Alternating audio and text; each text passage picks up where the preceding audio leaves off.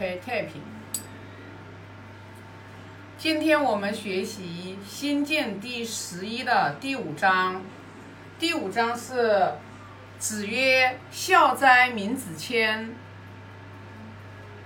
人不见于其父母昆弟之言。”就是说，孔老夫子对闵子骞啊，这个孝行啊，是哎呀，闵子骞太孝顺了啊，就是人这里指的就是老百姓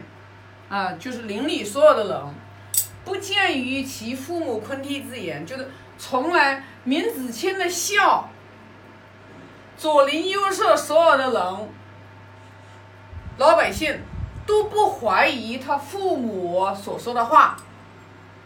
就是说闵子骞的孝是得到所有人的这个就是公认的。那闵子骞这个的话，就是呃，之前我就有分享过一个故事，就是闵子骞他的后母，然后又生了两个弟弟，然后那个后妈呢就特别就是虐待闵子骞。然后有一年的冬天，他给自己的亲生儿子做的棉衣是棉花的，然后给闵子骞做的棉衣是芦苇的芦絮。然后呢，闵子骞驾马车，冬天大冬天，他的父亲就坐在后面。闵子骞因为冷嘛，抖抖嗦嗦的驾马车的时候，然后就抖抖嗦嗦嘛，太冷了，然后呢就是没驾稳，差点把马车弄翻了。然后他的父亲就在后面就用鞭子抽了他后背一下，然后那个。后背的布破开了之后，然后里面的棉絮全部都飞出来了。后来他的父亲才知道，闵子骞穿的棉袄是属于是芦花做的。回去之后就要把他的那个后母后妈就要休掉。闵子骞当场的话就是跪在他的父亲面前替他的后妈求情，然后说了一句啊，流传千古的一个一句话，就是母在，一子丹。母去三子寒，你就想想看，闵子骞在很小的时候，他就已经知道，他说如果把后妈，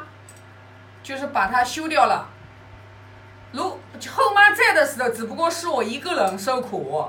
如果把后妈休掉了之后，那么另外的两个弟弟跟他一跟他一样的，就是如果离开了之后，三子寒，就是再娶的后妈也不见得会比现在这个后妈好。所以他的后母的话就是被感动了，因为他的父亲就没有把他的后母休掉，然后后母就很感动，然后就带闵子骞就视如己出，然后变成了一个慈母，就是闵子骞的孝啊，感天动地，感动了他的后妈，所以呢，那有很多的这个就是他的孝行的这个故事，所以你就看。我们人际关系的五人关系的人人关系的相处的不愉快，如果我们跟父母的关系、兄弟姐妹的关系都没有相处好，你是不可能有德行去啊跟别人去相处的好的。所以就像包括我们的舜帝也是一样呀，啊，他的父亲跟他的后母还有他的弟弟都要害他，最后一直也没有害死。那我相信读古书的人应该都知道的。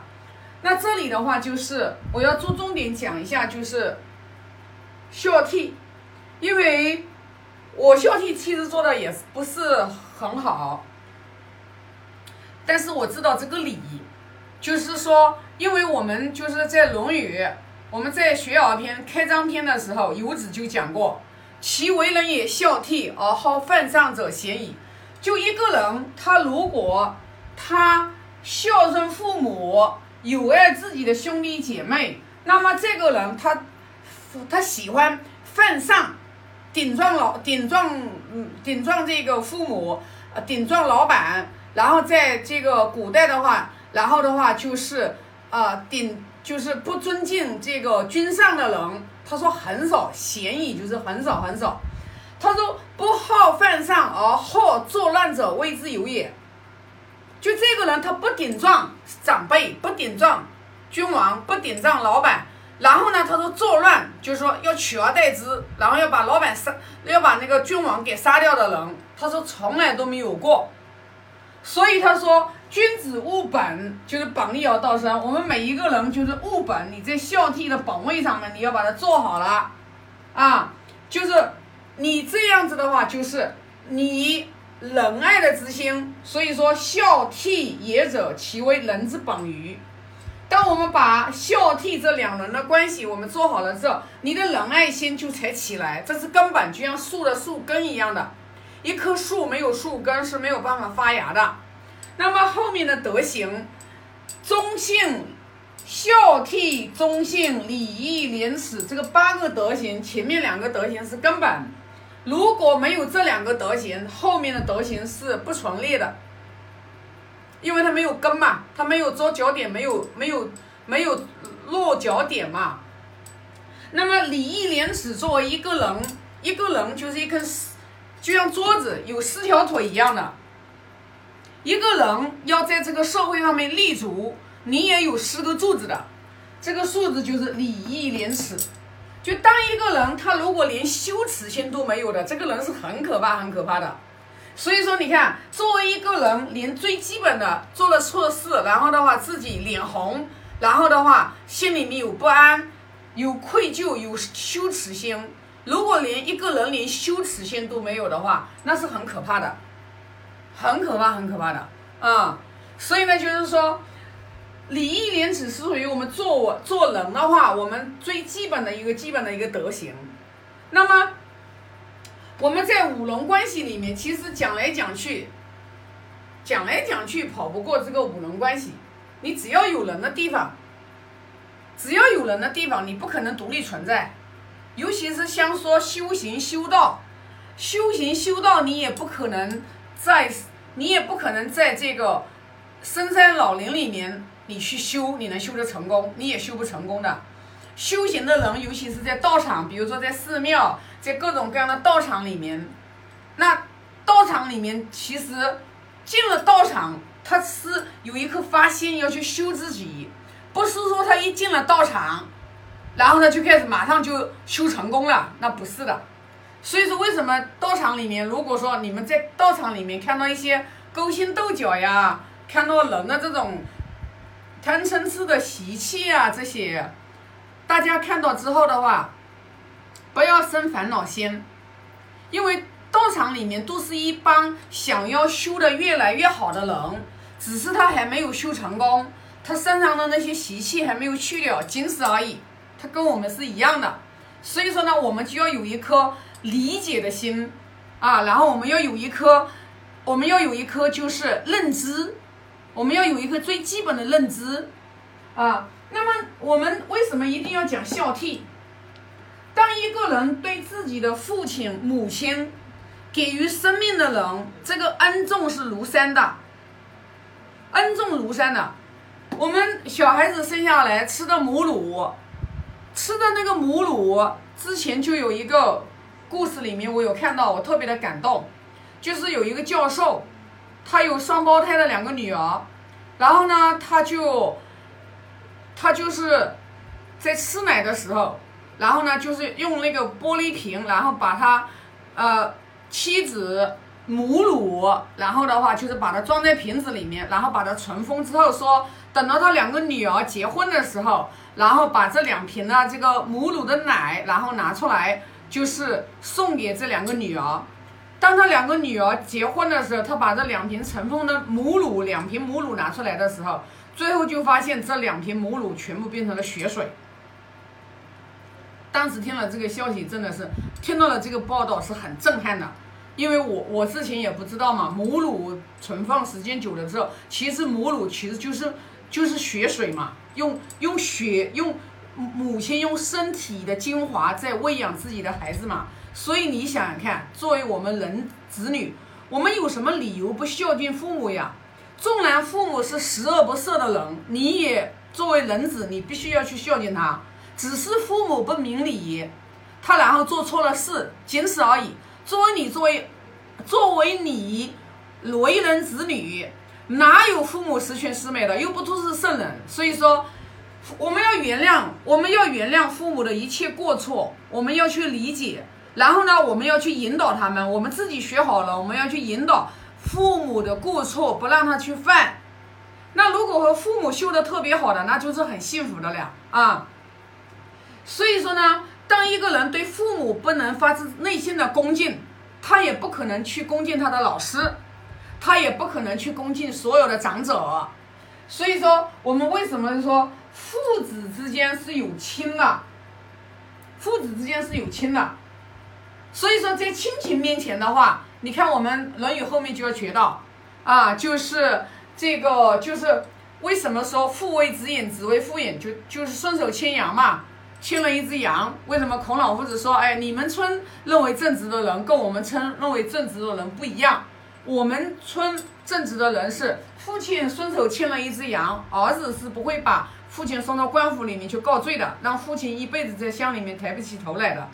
是因为什么呢？父子有亲，这个亲情远远大过他顺手牵羊一只羊，你去告了他之后，然后把他的一生的名节在村里面人抬不起来，会更重要的多。当然呢，也有大义灭亲的。那么我们这里讲的是，一定是这个人做了做了事是危害国家的，危害更多人的这种利益的，这种小过这种东西呢，就是可以的话在。父子有亲的这个前提下，就可以把他私下里面去教育教化他。君臣有义，我们其实就是像现在啊，那为什么说要先有国后有家呀？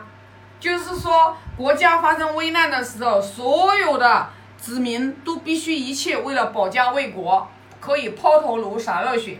所以说，一定是有国才有家。那么在我们现在来讲的话，我们基本上都是。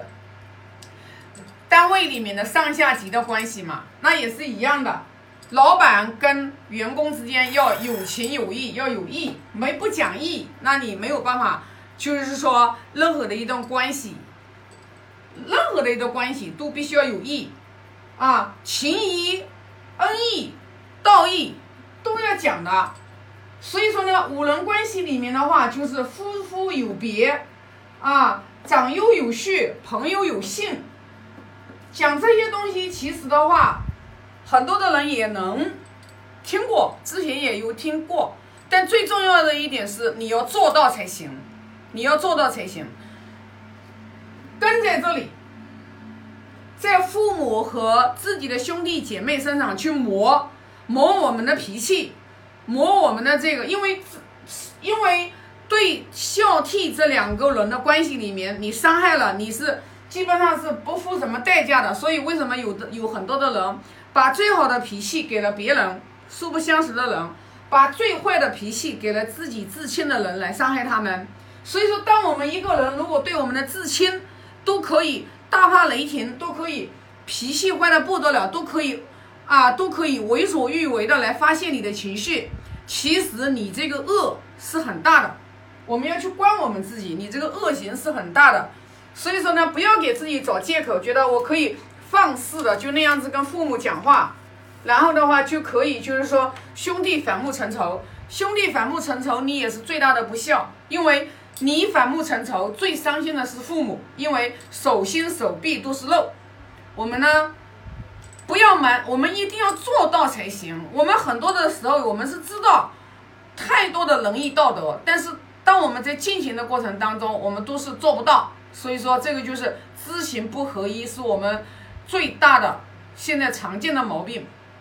那我们就要去改。所以说呢，就是经典要入心门，然后呢，啊，大每个人都想自己的好，自己过得越来越好。那我们我们就要用圣贤教育我们的这些德行来约束我们自己啊。那今天就分享这么多，我发个大愿。愿老者安之，朋友信之，少者怀之。感恩。